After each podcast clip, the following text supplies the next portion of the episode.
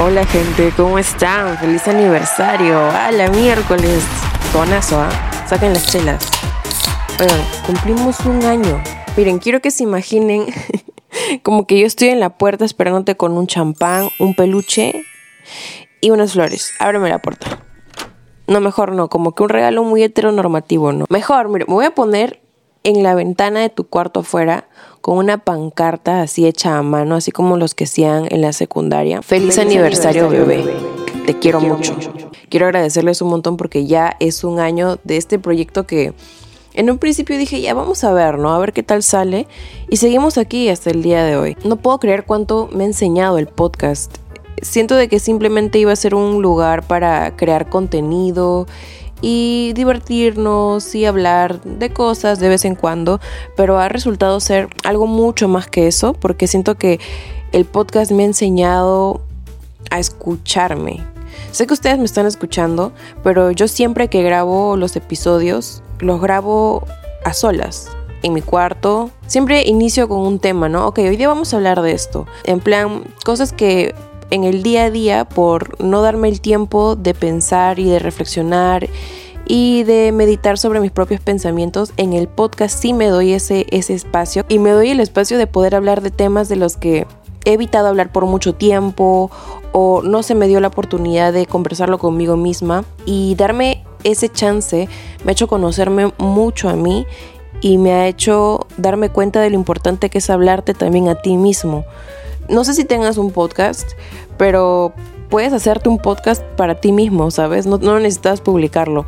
De hecho, yo tengo episodios que nunca han salido, que los he grabado con la intención de, sí, nuevo episodio, pero a veces me he adentrado tanto en un solo tema que me he dado cuenta de patrones, de cosas muy fuertes de mí y he dicho, esto no lo puedo subir, esto es muy, muy íntimo, esto es muy personal pero al momento de escucharme a mí misma me ha ayudado un montón a darme cuenta de las cosas que me estaban pasando. Eso es lo que me hace valorar mucho este espacio y lo que me hace tan feliz de que exista, porque no solo me ha ayudado a conectar más con ustedes, a que tal vez ustedes también les sirva algunos consejos o se distraigan simplemente, ¿no? Porque en este podcast no todo siempre es tan serio, como que vamos a aprender de la vida, sino que como dice el mismo título, hablamos de la vida, o sea, la vida es seria y a veces no. Y también nos ponemos a huevear y hablar de cosas graciosas. Entonces me gusta que este espacio sea así de versátil y que a mí en la intimidad me haya ayudado incluso a aprender a escucharme a mí misma y darme este espacio. Y pues les cuento de que el podcast cumple años también cuando cumplo años yo. Adivinen cuántos añitos cumple esta señora. 25, añazos. 25 añazos viva, gente. Aquí me tienen. Estoy vivita coleando Perdón, dije coleando, ¿eh? no vayan a pensar que culeando. Bueno, también podría ser. y bueno, ya les voy a chismear, pues, que ha sido de mi cumple. Un día antes no sabía qué hacer. En plan, creo que este año mi cumpleaños va a ser una mierda y no voy a hacer nada, no tengo ganas, no tengo energías de hacer muchas cosas, así que creo que la voy a pasar en mi casa. Y antes de acostarme dije, cambié de mood, ¿no? O sea, cosas que a veces pasan, que en el día cambias de mood como 40 veces. Eso me había pasado un día antes de mi cumpleaños. Y yo dije, no voy a dejar de hacer este día tan especial porque tuve mi momento motivacional de awakening, o sea, como que tuve mi despertar y dije, mierda, no, no me puedo dejar, no me puedo abandonar así, no me merezco esto, tengo que celebrar mi vida. Nunca en mi vida había ido a un centro de relajación o un spa y puse en Google, literal, ¿no? Centro de relajación. Y la primera opción, pum, entré. No sé si era la primera, una de las primeras. Y vi los paquetes, ¿no? Y decía masajes, bañera hidromasaje con sauna, con masajes descontracturantes, con exfoliación facial y corporal. O sea, increíble. Yo dije, quiero todo, así que me elegí el pack más completo personal. ¿Y saben qué? Se los recomiendo. Les recomiendo al menos una vez en su vida probar ir a un spa. Y también almorcé con mi familia. Yo no almuerzo con mi familia por mi cumple desde, desde que cumplí 15 años y tengo 25. O sea, ya se imaginan. Después del spa, es que miren este contraste de situaciones. Después del spa que yo estaba, yo no estaba caminando, yo estaba flotando prácticamente. Me habían, esos masajes me habían alineado los chakras. Yo salí, tomé taxi para ir al concierto de los Arctic Monkeys Y wow, fue la experiencia totalmente contraria al spa. O sea, la gente que se empujaba, que había un montón de gente, un montón de gritos. Fue increíble porque cuando todos cantaban a la misma vez, a mí me puso la piel muy chinita. Fue con mi amiga Marta, me encontré con una amiga del colegio y su flaca. Fue muy chévere. Y al final, sin planificarlo, terminamos comiendo salchipapa, hamburguesas en un puestito sanguchero. Ahí en medio de la calle por San Miguel Pucha, el tío lo prepara de puta madre, estaba delicioso. Fue la huevada más grasosa que comí en mi vida, pero la más deliciosa al mismo tiempo. Y yo, cuando el señor me sirvió, ¿no? me, dijo, ya, ¿qué quieren de tomar? Yo, a ver, deme una Inca Cola. ¿Tendrá una Inca Cola sin, azúcar? Y el señor volteó y me miró y me dijo, ¿te vas a comer esta monstruosidad grasosa y me estás pidiendo gaseosa sin azúcar? quedé. Deme la gaseosa más tóxica, por favor. Y ya, ese fue mi cumpleaños. ¿Qué les parece? Algo que me di cuenta es que la pasé acompañada. Si ustedes han visto mis videos anteriores en donde blogueaba mis cumpleaños, yo les contaba que buscaba estar sola. Siento que yo buscaba constantemente un espacio íntimo y mi cumpleaños sentía que era el momento en el que más merecía permitirme ese espacio íntimo que he buscado durante tanto tiempo en mi vida y que nunca me permití ahora que tengo todo ese espacio íntimo que siempre busqué y al fin me lo permití, siento que puedo compartir con los demás sin problema, siento que ya no necesito aislarme y me ha encantado, me ha encantado este cumpleaños también de esa forma, darme cuenta de que no la pasé igual que siempre y que he cambiado. Y en este episodio quiero hablarles un poco de esas cosas que yo siento que he aprendido en todo este tiempo de vida. Y aquí he separado siete cosas que me gustaría compartir con ustedes. Así que, a ver, amiga, siéntate. Probablemente este episodio sea largo. ¿Qué te puedo decir? Música de intro, por favor. Siete cosas que aprendí en mis 25 añitos. Pum, pum, bala. Número uno. Permitirme cambiar y descubrir va a sonar gracioso, pero descubrir mi multiverso. Yo sé que esta palabra de multiverso se ha usado mucho para um, el universo cinematográfico de algunas películas o historias que se han creado, pero siento que también fuera de los memes, de los multiversos y de las películas, todos tenemos también un multiverso. No sé si les ha pasado que se han sentido diferentes según el contexto que han vivido. Vas a un lugar y eres un poco distinto, sigues siendo tú, pero te portas un poco distinto. O sea, tú no eres 100% igual con tu familia que con tus amigos, ¿verdad? Y eso es normal. O sea, es como que siento que los humanos tenemos este poder de adaptabilidad que es muy chévere. Y al mismo tiempo siento de que eso nos permite descubrir otros lados de nosotros que no conocemos y eso a mí se me hace muy interesante. Me di cuenta de eso cuando empecé a viajar porque cada vez que iba a un lugar diferente sentía que regresaba a mi casa distinta, porque como conocía otras culturas, otras realidades, descubría cosas en mí que resonaban con esos lugares nuevos que yo nunca antes había conocido de mí. Entonces, bueno, como background, yo antes de llegar a todo eso, yo me crié en una familia, podría decirse, conservadora y tradicional. Creo que con el tiempo ya hemos ido de construyendo juntos como familia todo eso nos hemos permitido pensar mucho más allá de, de la caja. Pero siento que sí, en un principio mi infancia fue bastante tradicional y me daba un poco de miedo el cambio, descubrir cosas nuevas. Sentía que todo estaba prohibido y tenía que quedarme pensando en lo que mis papás me habían enseñado ya. Y con el paso del tiempo creciendo y también en la adolescencia que uno se vuelve así rebelde y empieza a descubrir cosas por su cuenta, me di cuenta que está bien no ser el mismo todo el tiempo. Y de hecho está bien no ser el mismo de ayer. O sea, yo les puedo estar diciendo esto hoy día y mañana pienso otra cosa y pasado mañana también y en un año eh, cambio totalmente de parecer.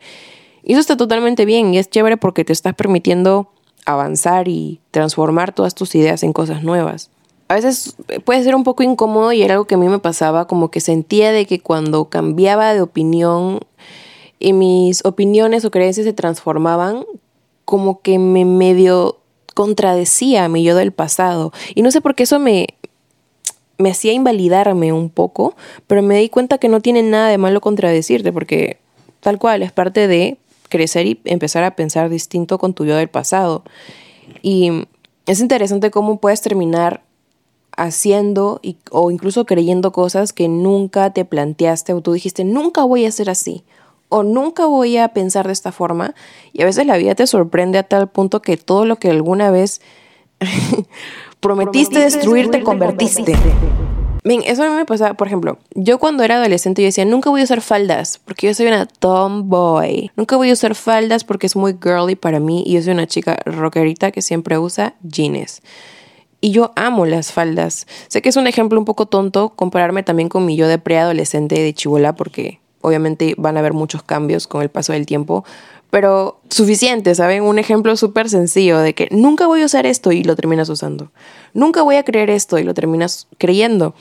Y al principio no sé por qué eso a mí me incomodaba, o sea, el cambio me, me, incomodaba un montón y me sentía mal y decía, ¿por qué no puedo ser consistente? Y no se trata de eso, se trata de que estás evolucionando y estás creciendo y estás en todo tu derecho de cambiar. Y es mucho mejor cambiar y sentir que estás madurando y desarrollando tu personaje tal cual a sentir que estás en el mismo lugar mental toda tu vida, ¿cierto? Así que siento que eso es una de las cosas más chéveres que he aprendido como a quitarme, ese miedo de cambiar y de contradecirme a mi yo del pasado. Y siento que una de las cosas que a mí me ha ayudado más a cambiar mis pensamientos, avanzar, descubrir otros lados míos, es salir de la zona de confort. Esto yo ya les había hablado en otros episodios. Creo que fue, bueno, literalmente tengo un episodio en el que hablo de, la, de salir de la zona de confort, en el que yo me había ido a la selva y les contaba todas las cosas que aprendí de la selva. Hice muchas cosas que nunca pensé que, que haría y pude descubrir otros lados de mí. Y eso fue a través de salir de la zona de confort, o sea, de mi casa a vivir en un lugar literalmente en medio de la nada en la selva es un cambio muy radical y es una es como impulsarte a, un escenario de incomodidad adrede para poder experimentar algo nuevo, como empujarte un poquito, ¿no? A tener nuevos hobbies, probar cosas nuevas, intentar relacionarte con un círculo, ni siquiera como algo permanente, sino solo por probar, ¿no? Un círculo de gente nueva, distinto a ti, viajar, etcétera, salir de la zona de confort, siento que a mí me sirve un montón para descubrir lados nuevos de mí, a ver qué tal me va, a ver cómo reacciono ante esto. Y me gusta un montón, siento que me permite mucho conocerme. Y ese es el número uno, gente. Permitirte cambiar y descubrir tu multiverso. Dos. Uf, esto es... Voy a intentar no explayarme mucho, capaz hago un episodio de esto. Pero otra cosa que descubrí en todo este tiempo es que soy más que un cuerpo y una mente, también soy un espíritu o un alma siento que todo el tiempo nos crían para cuidar nuestro físico, ¿no? Nos dicen en la escuela, tienes que hacer ejercicio, comer verduras para cuidar tu físico, para no enfermarte. Con el paso del tiempo se ha ido como descubriendo una nueva capa en nosotros, que es nuestro lado mental, nuestro lado psicológico. Y a mí no saben cuánto me encanta que se haya popularizado tanto la salud mental ahora en nuestra generación, que tenemos que ir a terapia, que necesitamos ayuda psicológica y que necesitamos tener cuidado con la forma en cómo tratamos a los demás y a nosotros mismos también. Entonces, esa es, otra capa de nosotros que también hemos aprendido a cuidar, que es el lado mental, el lado psicológico. Y yo estaba hasta hace un par de años cuidando o intentando cuidar esos, esos dos aspectos, el físico y el mental, pero sentía que faltaba algo, o sea, toda mi vida yo supe que tenía algo más que eso. Yo sabía que tenía un alma, era consciente. Pero nunca me permití descubrirlo a pesar de la curiosidad que yo tenía, porque como les digo, vengo de una crianza un poco un poco de quedarse en lo seguro, eso, eso siento que esa fue más o menos mi crianza, entonces tenía mucha curiosidad por ver qué más había en mí como ser, pero no me lo permitía por, por miedo. Ya cuando crecí, hace un par de años, cuando tenía más o menos 23, así, como que no me aguanté la curiosidad y me empecé a preguntar, ¿en qué creo? ¿Por qué creo que estoy aquí? ¿Qué me conecta con el universo? O sea, preguntas que nunca me había hecho y que ya no tenían que ver con mi lado psicológico o con mi lado físico, sino cómo es mi alma y por qué siquiera, por qué chucha tengo un alma y para qué sirve, ¿saben? ¿Cómo puedo cuidar ese lado de mí? Y me di cuenta que existe una tercera capa en mí. Está el físico, más adentro está el mental y más adentro está el espiritual. Soy un alma. ¿Cómo puedo cuidar mi alma? O sea, me dieron unas curiosidades inmensas de saber qué hacer y qué es y por qué lo siento, pero al mismo tiempo no sé cómo tratarlo. Entonces me empecé a, averiguar, empecé a leer libros. Ahorita siento que después de la universidad tuve una relación así como que no quiero volver a ver un libro en mi vida, por favor, porque me trae flashbacks de los exámenes, los controles de lectura, los finales, la tesis de la universidad. Y cuando volví a agarrar un libro fue sobre este tema. Me empecé a comprar, fui a Crisol y me compré como unos tres libros de este tema, de la espiritualidad y qué hay en toda esta capa que me daba curiosidad, pero que al mismo tiempo era desconocida en mí. Y a mí lo que más me despierta curiosidad es, está dentro de mí, o sea, lo siento. Estoy en todo mi derecho de saber qué, qué es, o sea, soy yo, es mi cuerpo, es mi alma, es mi vida, necesito saber, ¿sabes? Como que, como que no sé esto que hay dentro de mí, como que me dio un poco de desesperación.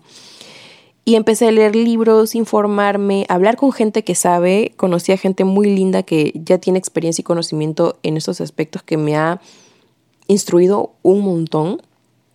He empezado a meditar, empecé a tener como mm, costumbres o hábitos, por así decirlo, sí creo que hábitos y rutinas, muy aparte de intentar alimentarme bien, el lado físico. Nunca faltará terapia, que voy hasta el día de hoy dos años ya sin parar que es el lado mental. También crearme una rutina de cuidado de mi ser espiritual, de mi ser, de mi alma, ¿no? Y empecé, como les digo, a meditar. Meditar creo que ha sido la cosa más bonita que he podido hacer en estos últimos dos años. Hasta el día de hoy a veces me cuesta porque mi atención es muy frágil y al mismo tiempo te sirve si tu atención también es muy frágil y si te aburres muy rápido de todo como yo, porque la meditación te ayuda a ser más tolerante y prestar más atención a las cosas. Es como que expande un poco más tu tolerancia de atención, por así decirlo. Según también el tipo de meditación que quiero, porque hay meditación para relajarte del estrés, hay meditación para conectar con el presente, que es súper importante porque siempre estamos corriendo para hacer las cosas del futuro o a veces nos estamos afligiendo por las cosas que hicimos o no hicimos en el pasado. ¿Y dónde queda el momento más importante que es el presente? Entonces, a veces es importante también meditar mindfulness, que es la meditación para conectar con el ahora. Hay meditaciones para trabajar en tu autoestima, para conectar con tu yo interior. Hay meditaciones para poder dormir, para aliviar el estrés y la ansiedad. Incluso hay meditaciones para aliviar el dolor. Entonces, es todo un mundo bastante amplio y muy interesante, con un background histórico muy bonito, que yo les recomendaría, si es que tienen curiosidad, descubrir. Y ahí les dejo este canal en YouTube que se llama Meditación 3. 3 como, o sea, el número no escrito, que es el que yo uso para poder eh, meditar y elijo el tema que yo siento que necesito meditar en ese momento.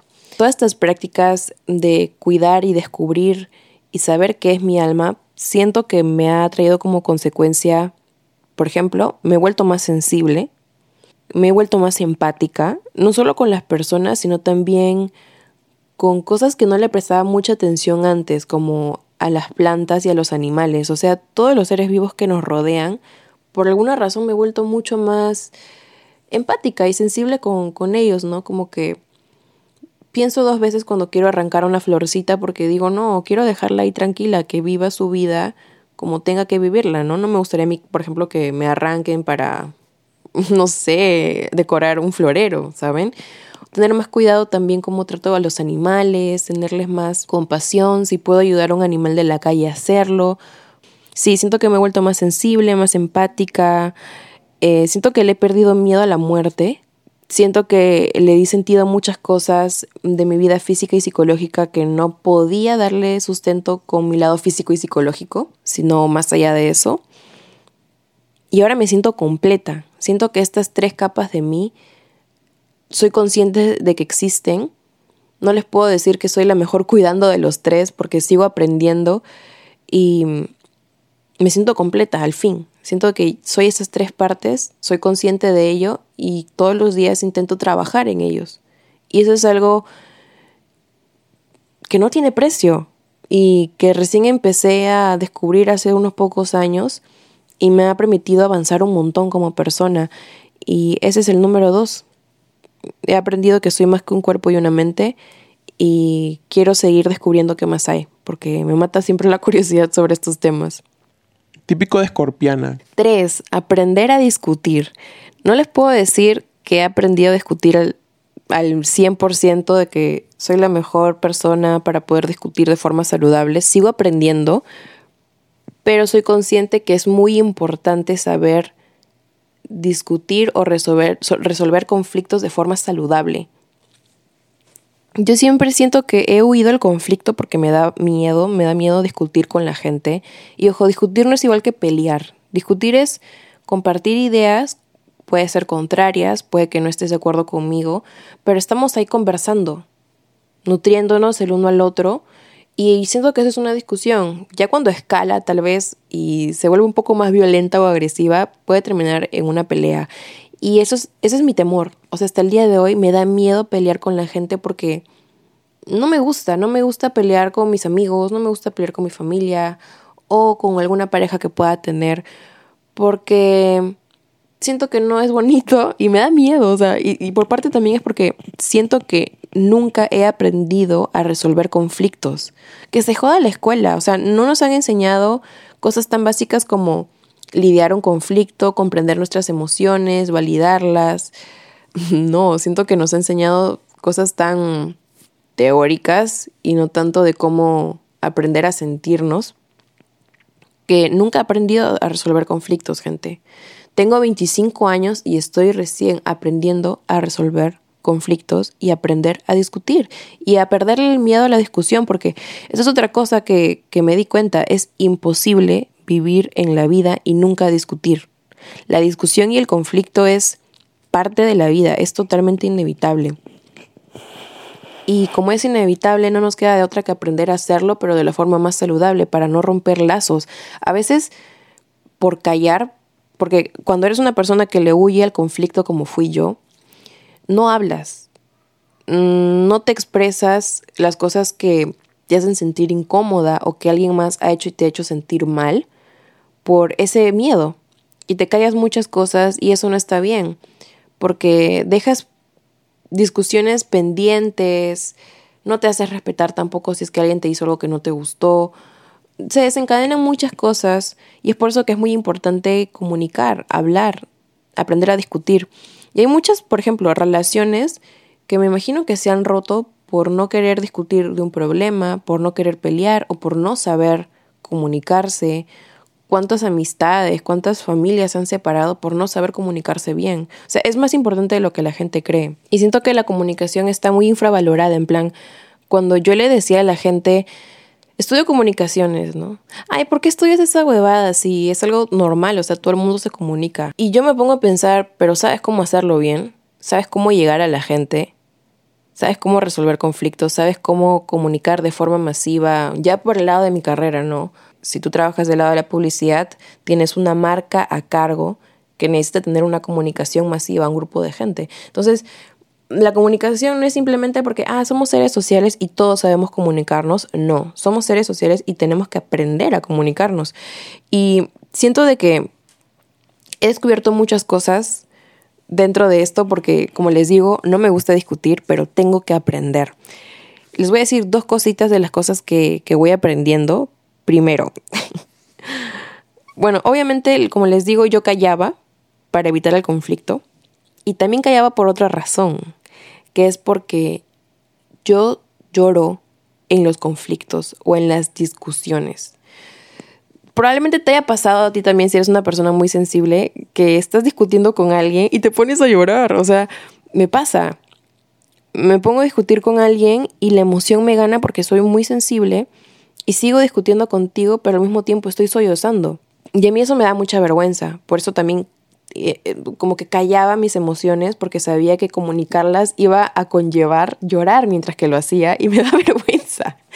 O sea, ¿qué te digo? Me da mucha vergüenza que me escuchen como que y sentí que me insultaste y, y sentí mucha vergüenza. literalmente soy yo discutiendo.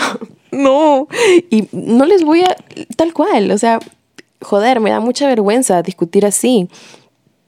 Pero con el tiempo aprendí que no debo de sentir vergüenza, sentir y expresar mis emociones. Y si tengo que expresar algo llorando, es porque así me surgió y es porque necesito liberar eso. Necesito permitirme eso. Y con el tiempo me he dado cuenta que es muy bueno comunicar y normalizar todas tus emociones cuando tienes que discutir con alguien o expresárselos a alguien. Entonces ya descubrí eso, que ah, por parte también evitaba discutir por evitar llorar. Algo que me comentó mi psicóloga que se me hace un buen tip es anticiparte, o sea, decirle a la persona, oye, mira, quiero hablar de esto contigo, pero también quiero decirte que soy una persona sensible y durante las discusiones suelo llorar pero no es para que cortemos la, discusión o no es porque no pueda soportarlo, es porque esta es mi forma, por alguna razón. Eh, mis emociones son así, muy a flor de piel, quiero que lo sepas que eso va a pasar, para que no te asustes, para que no te preocupes de más, así soy. Y cuando me dijo eso mi psicólogo, yo dije, ah, qué bonito. Wow, o sea, ¿cuántas veces cuántas cosas que se terminaron en mi pasado por no querer comunicar, cuántos errores o cuántas vainas dejé pasar por no decir algo tan simple como, oye, ¿puedo hablar contigo? Pero quiero decirte que a veces me cuesta soltar las cosas, tenme paciencia y también te quiero anticipar de que es muy probable de que voy a llorar. Tal cual, o sea, aprender a comunicar las emociones. Por no hacerlo, gente, les puedo decir que he perdido muchas cosas he perdido oportunidades, he terminado relaciones, he dejado que me hicieran cosas sin no decir que me sentí mal, o también no pedí perdón y le hice daño a alguien y por querer evitar llorar durante el conflicto de, oye, perdóname por hacerte eso, no lo hice, no pedí perdón. Otra cosa que también aprendí es que necesito procesar la discusión antes de la discusión en solitario e incluso también durante.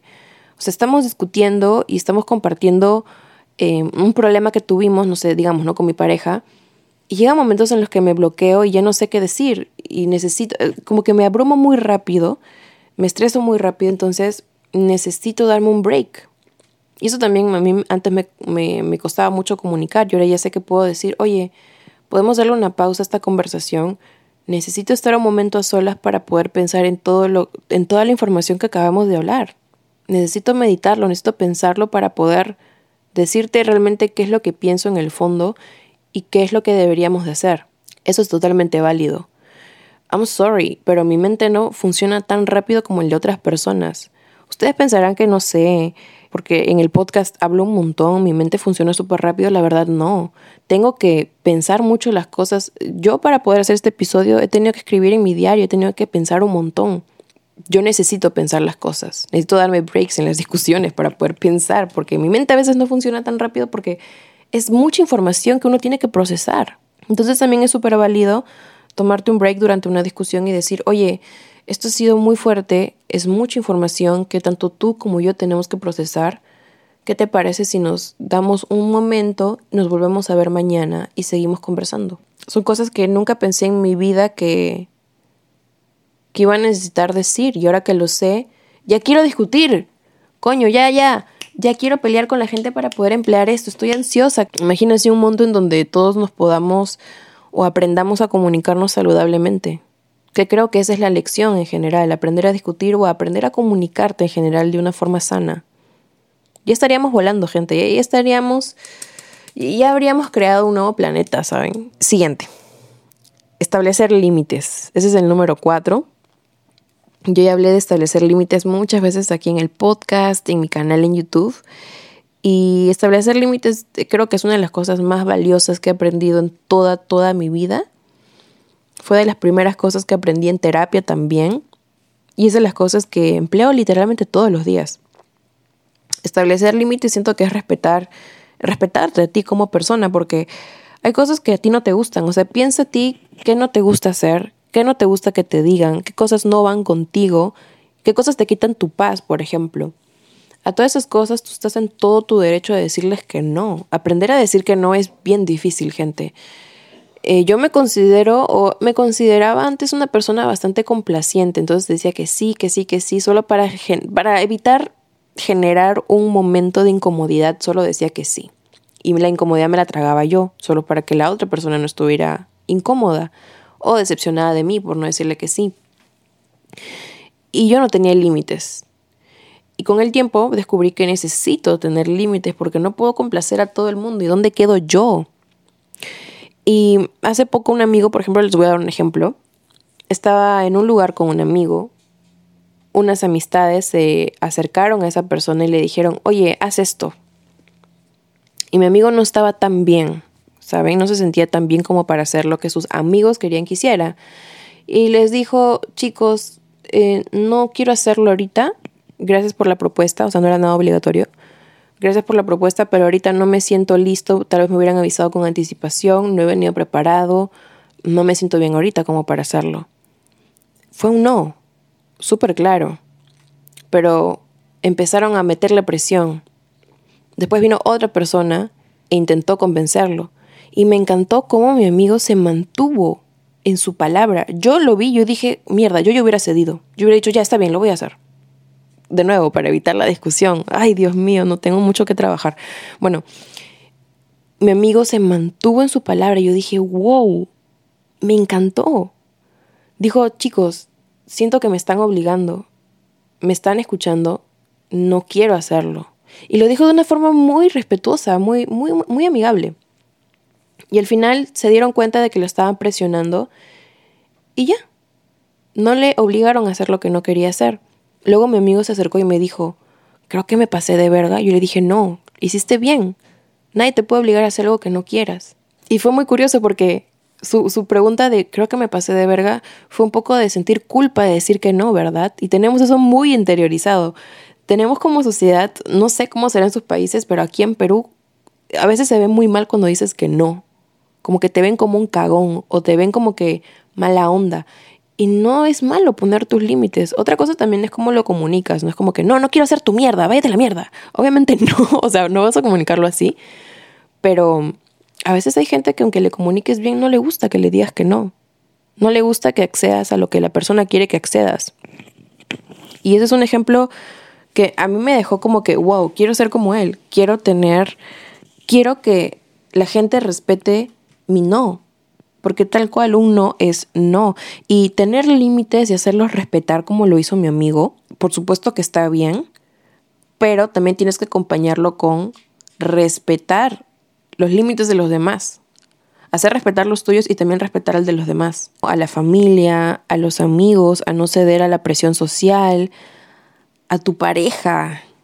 A tu pareja eso es muy importante. A internet, a la mierda. Internet es un lugar en donde definitivamente tenemos que poner límites, porque a veces Internet es tierra de nadie y alguien puede venir a atacarte o alguien puede venir a invadirte en tu espacio virtual, por ejemplo, tu perfil, viene un hater y te dice, estás fea, que no me gusta tu contenido, que no sirves para nada. Disculpa, bloqueado. A la mierda, bloqueado. Sé que algunas personas piensan de que bloquear es inmaduro, pero a mí se me hace súper válido bloquear. Es mi espacio, no vas a venir a humillarme a mí o a mi comunidad. Eso me ha pasado, que ha venido gente mala onda a comentarles cosas feas a ustedes o comentarme también cosas feas a mí. Tu espacio virtual, tu perfil es tu espacio y nadie tiene el derecho de venir a humillarte. Nada que ver. A veces como estamos atrás de una pantalla y podemos crearnos, no sé, cuentas fake, podemos pensar de que es tan fácil y en, real, en realidad lo es, que estamos en todo nuestro derecho, que incluso es justo tratar mal a los demás en Internet, pero no, tenemos que también tener cuidado porque detrás de cada pantalla hay un ser humano con sentimientos y puede leer la mierda que has escrito y eso no es buena onda. Siento que establecer límites y decir que no y decir aquí hasta aquí voy a llegar, hasta aquí voy a permitir que me trates de esta forma, es también quererte a ti y querer a la otra persona, porque cuando tú pones límites con gente que tú quieres, como por ejemplo tu círculo más cercano, tus amigos, tus familiares, tu pareja. Poner límites significa te quiero lo suficiente como para decirte de que no me siento cómodo con esto, porque no quiero tener una mala relación contigo, quiero cuidar nuestra relación, quiero que nuestra relación sea saludable, por lo que yo voy a respetar tus límites y te pido que por favor tú también respetes los míos. Entonces, no, los límites no solo vienen desde un lado de estar a la defensiva, sino también buscar vivir en paz, vivir en armonía, ¿no les parece? Y yo tengo límites y sigo descubriendo y sigo poniendo límites. Siento que en internet en un principio no los tenía y cuando he ido creciendo los he empezado a poner y es muy importante sobre todo si te dedicas a internet. Yo incluso tengo límites con ustedes, o sea, con la gente que me sigue. Me acuerdo que, mira, les voy a dar un ejemplo que nomás pasó el día de mi cumpleaños este, en el concierto. Yo estaba súper inmersa en el concierto, ya iba a empezar, hacía mucho ruido, había mucha gente, se me acercaron varias personas para pedirme foto. Y yo no tenía ningún problema con las fotos, aunque sé y estoy consciente que si en un momento no me siento cómoda tomándome una foto con alguien, oye, qué lindo conocerte, muchas gracias por el apoyo, qué linda esta conversación contigo, pero no me siento cómoda tomándome una foto ahora, espero que lo puedas comprender. También, también es totalmente válido. Y me pasó algo parecido, que un chico se acercó súper buena onda. O sea, yo estoy súper agradecida porque toda la gente, sin excepción, toda la gente que se me acerca, tiene una bonita vibra y congeniamos súper bien y son gente súper bonita. Y se me acercó un chico y me dijo, soy súper fan tuyo, este, ¿puedo tomarme una foto? Y yo, obvio, vamos a tomarnos una foto. O sea, sean conscientes, ¿ah? Estábamos en, un concierto que estaba a punto de empezar de Arctic Monkeys, había música a todo volumen que estaban poniendo para esperar, había mucha gente hablando al mismo tiempo. Me dijo, ¿puedes mandarle un saludo a mi enamorada? Yo, yo le dije, ahorita la verdad no me siento cómoda, ahorita no, por favor, pero claro que nos podemos tomar la foto. Y la persona estuvo totalmente tranquila. Yo con mi miedo siempre interno, ¿no? De generar un momento de tensión y así. Pero el chico comprendió súper bien y me dijo, claro que sí, no te preocupes, oye, qué bonito conocerte, nos quedamos hablando un ratitito más y después se retiró. Y así me ha pasado eh, varias veces. Me ha pasado también que alguien se me acerque y me dice, oye, ¿cómo estás? Nos quedamos hablando un rato, nos tomamos una fotito. Y yo estoy un poco apurada porque cuando estoy caminando por la calle y a veces me encuentro con alguno de ustedes, me estoy dirigiendo a un lugar. Y a veces, y yo, no a veces, siempre voy tarde, entonces siempre voy apurada. Y me pidieron una foto. Y a veces pasa de que, oye, y que le puedes mandar una foto, una, un video a mi amiga y un saludo a mi tía. Y también crees que le puedas escribir una notita a mi enamorada. Y también crees, por favor, que le puedas mandar otro videito a mi vecina. Y entre una y otra cosa, ya pasaron un montón de tiempo en el que yo tenía que ya haber llegado a un lugar, ¿me explicó? O a veces simplemente he tenido un día de recontramierda y también les he comentado que tengo episodios muy fuertes de ansiedad social y a veces lo último que quiero es tener contacto humano. Y es totalmente válido, o sea, el hecho de que yo me mueva por internet o que sea un personaje de internet no me hace inmune a todas estas cosas que les acabo de mencionar que me suceden. Al final del día termino siendo como cualquiera de ustedes y tenemos nuestros problemas, nuestros issues. Entonces, ahí es cuando les digo, claro, le puedo mandar un saludo a una persona porque ahorita estoy muy ocupada, estoy corriendo a un lugar como para mandar tantos saludos o hacer tanto contenido ahorita, me disculparás. Y hay gente siempre, siempre que pongo mis límites porque tengo otras cosas que hacer o estoy corriendo o me siento mal, siempre lo respetan. Así que no tengas miedo de poner tus límites porque la gente que te comprende, la gente que te quiere, la gente que sabe cómo eres, lo va a aceptar y no se va a molestar contigo.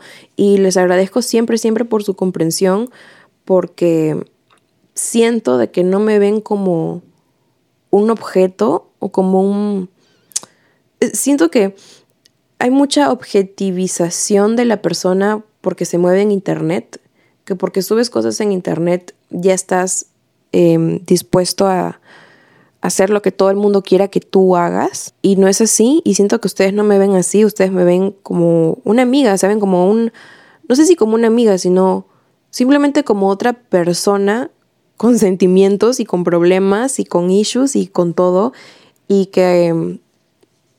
Y me respetan un montón. me respetan un montón y, yo agradezco infinitamente eso, que me ve, que no me deshumanicen, que me vean como o sea, tal cual, ¿no? Que me vean como una humana. y les agradezco mucho por esa comprensión. Y eso es, por ejemplo, un ejemplo por ejemplo, un ejemplo, valga la redundancia, de los límites que incluso yo también pongo con gente que quiero, como ustedes, o mi familia, o a mis amigos, o en un futuro a mi pareja también.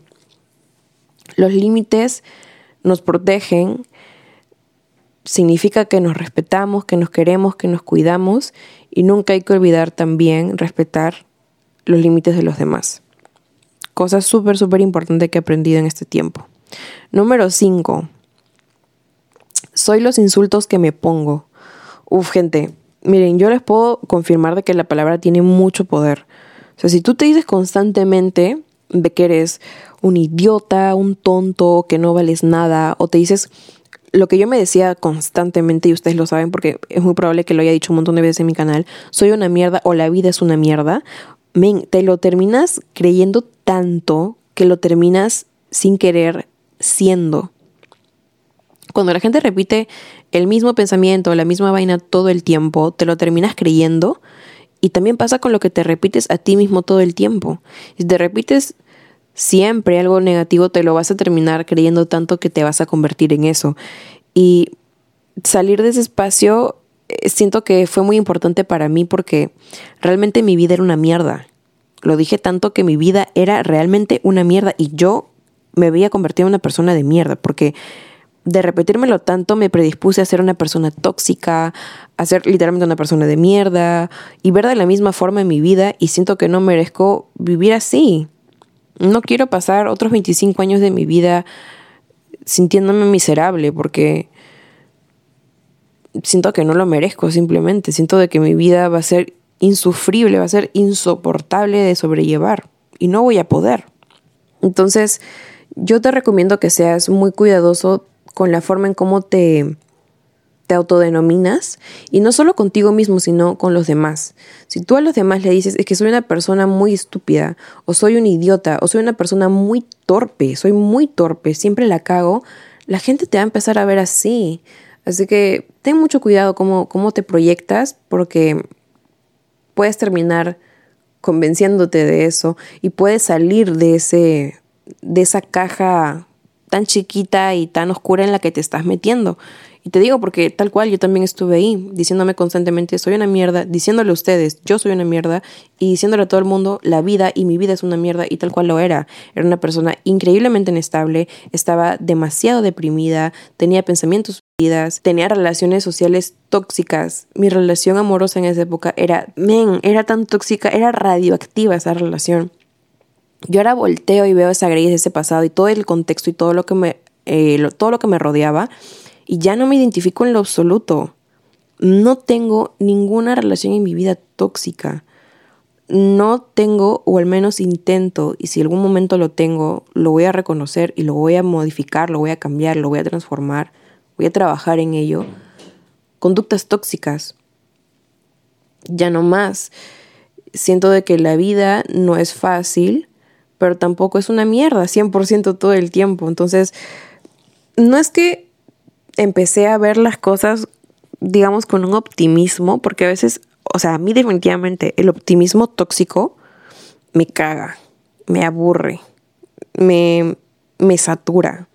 Así que no, no, se trata de ser tóxicamente optimista o positivista, positivo, perdón, positivista, positivo, sino ser gentil, no es lo mismo. La toxicidad positiva, no, ¿cómo se diría?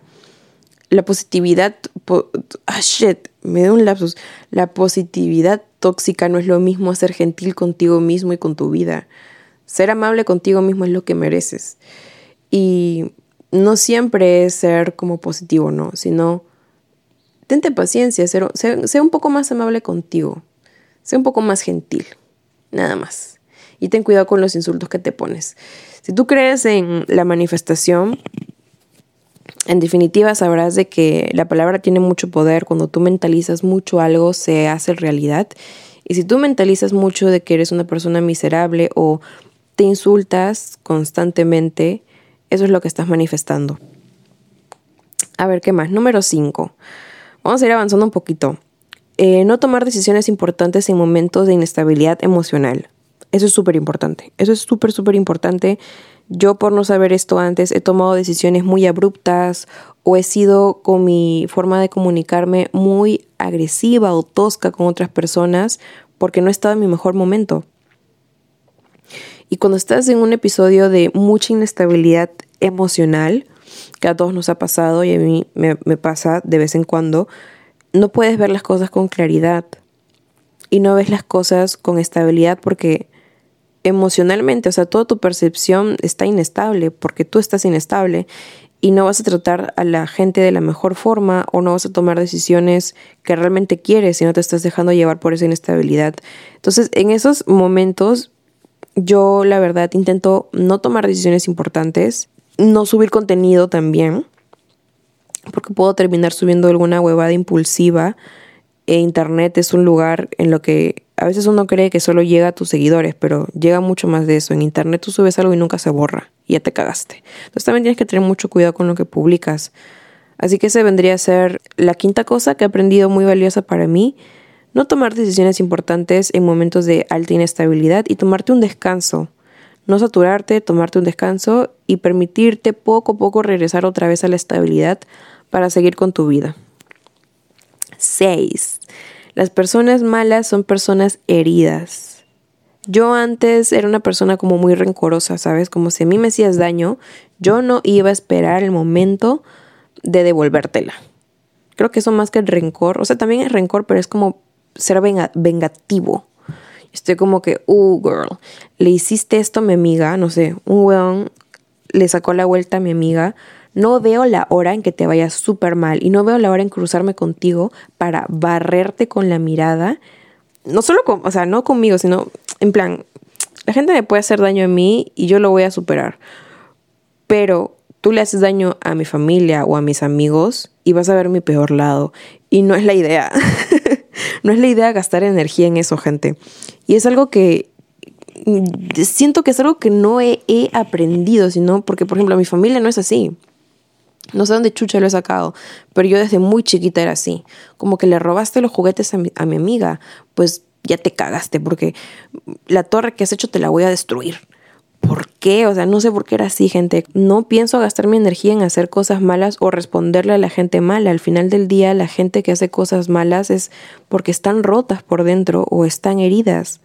Hace poco un psicólogo dijo algo muy interesante.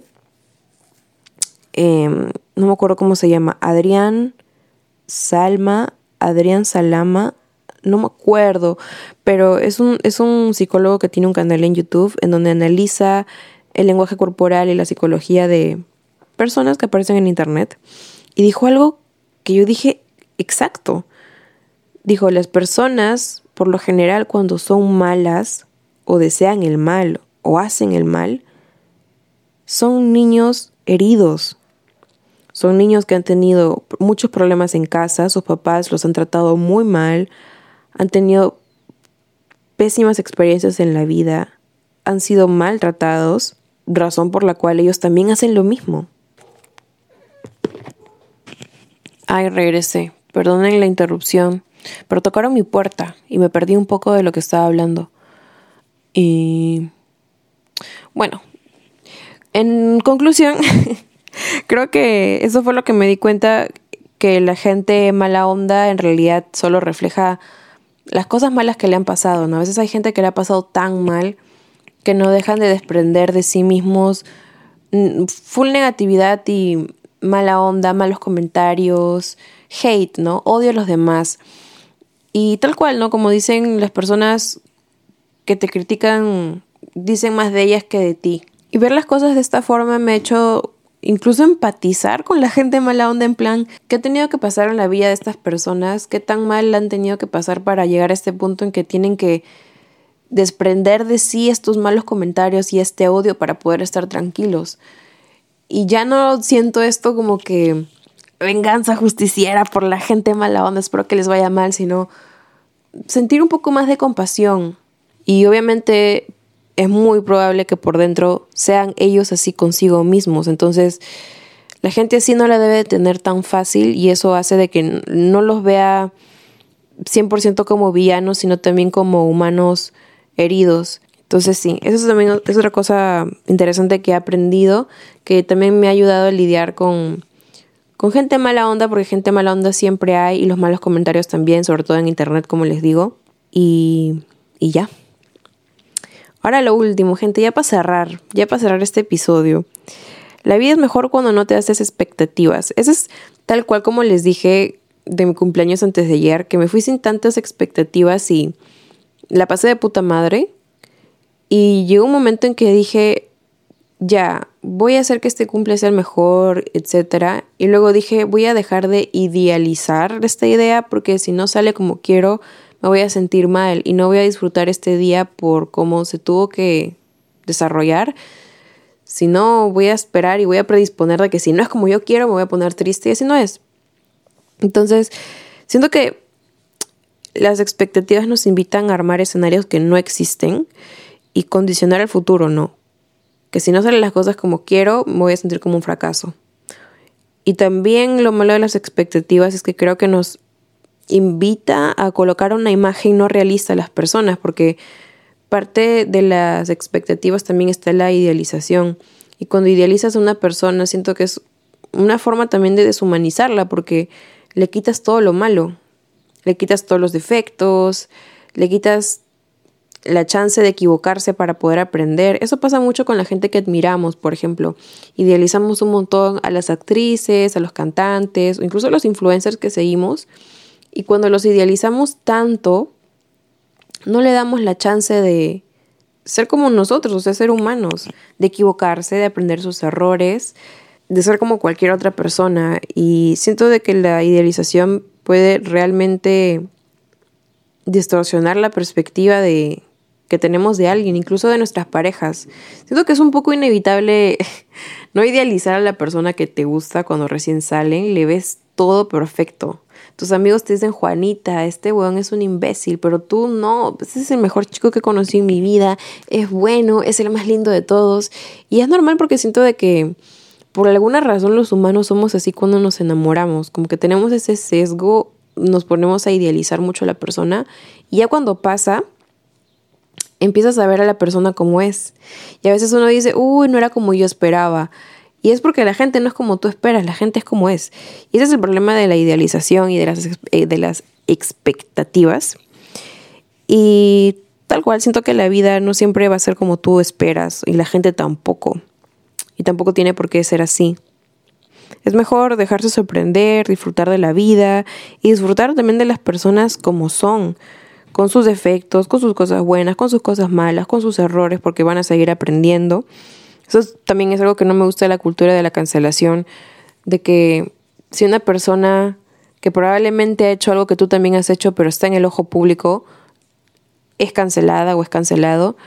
Y a veces cancelan tan mal a una persona que ni siquiera le dan la oportunidad de reivindicarse, ni siquiera le dan la oportunidad de decir, me equivoqué y voy a mejorar, sino simplemente le hacen la ley del hielo y no le dan un espacio de poder aprender. Claro que es muy distinto cuando una persona ya la cancelaron muchas veces y no quiere entender y no quiere desarrollarse, pero a una persona que ha cometido un error, sí se le puede dar ese espacio y siento que la cultura de cancelación no da esa oportunidad a la gente de mejorar. Y saben, yo siento que soy una persona muy mm, fantasiosa me encanta fantasear, o sea, me encanta decir, ¿y qué pasaría si hago esto? ¿Y qué pasaría si esto? ¿Y qué pasaría si esta persona es así? ¿Y cómo será cuando salga con esta persona que me gusta un montón? Seguro me va a decir esto, seguro me va a invitar esto, seguro va a ser de esta forma conmigo. Yo soy muy fantasiosa, me gusta crearme escenarios, me gusta fantasear con la gente, me gusta fantasear la vida. Eso también invita mucho a hacerte expectativas invita mucho a idealizar. Entonces, créanme que este punto sí es personal para mí. Y por eso es tan valioso también, porque no es que ya no me permita fantasear, pero si eres como yo, creo que es bueno fantasear con los pies en la tierra, ¿no? Reconocer, ok, estoy fantaseando, pero voy a intentar que esto no sea lo que yo espero de esta persona siempre, o voy a intentar de que esto no sea el escenario que voy a esperar, por ejemplo, de este viaje.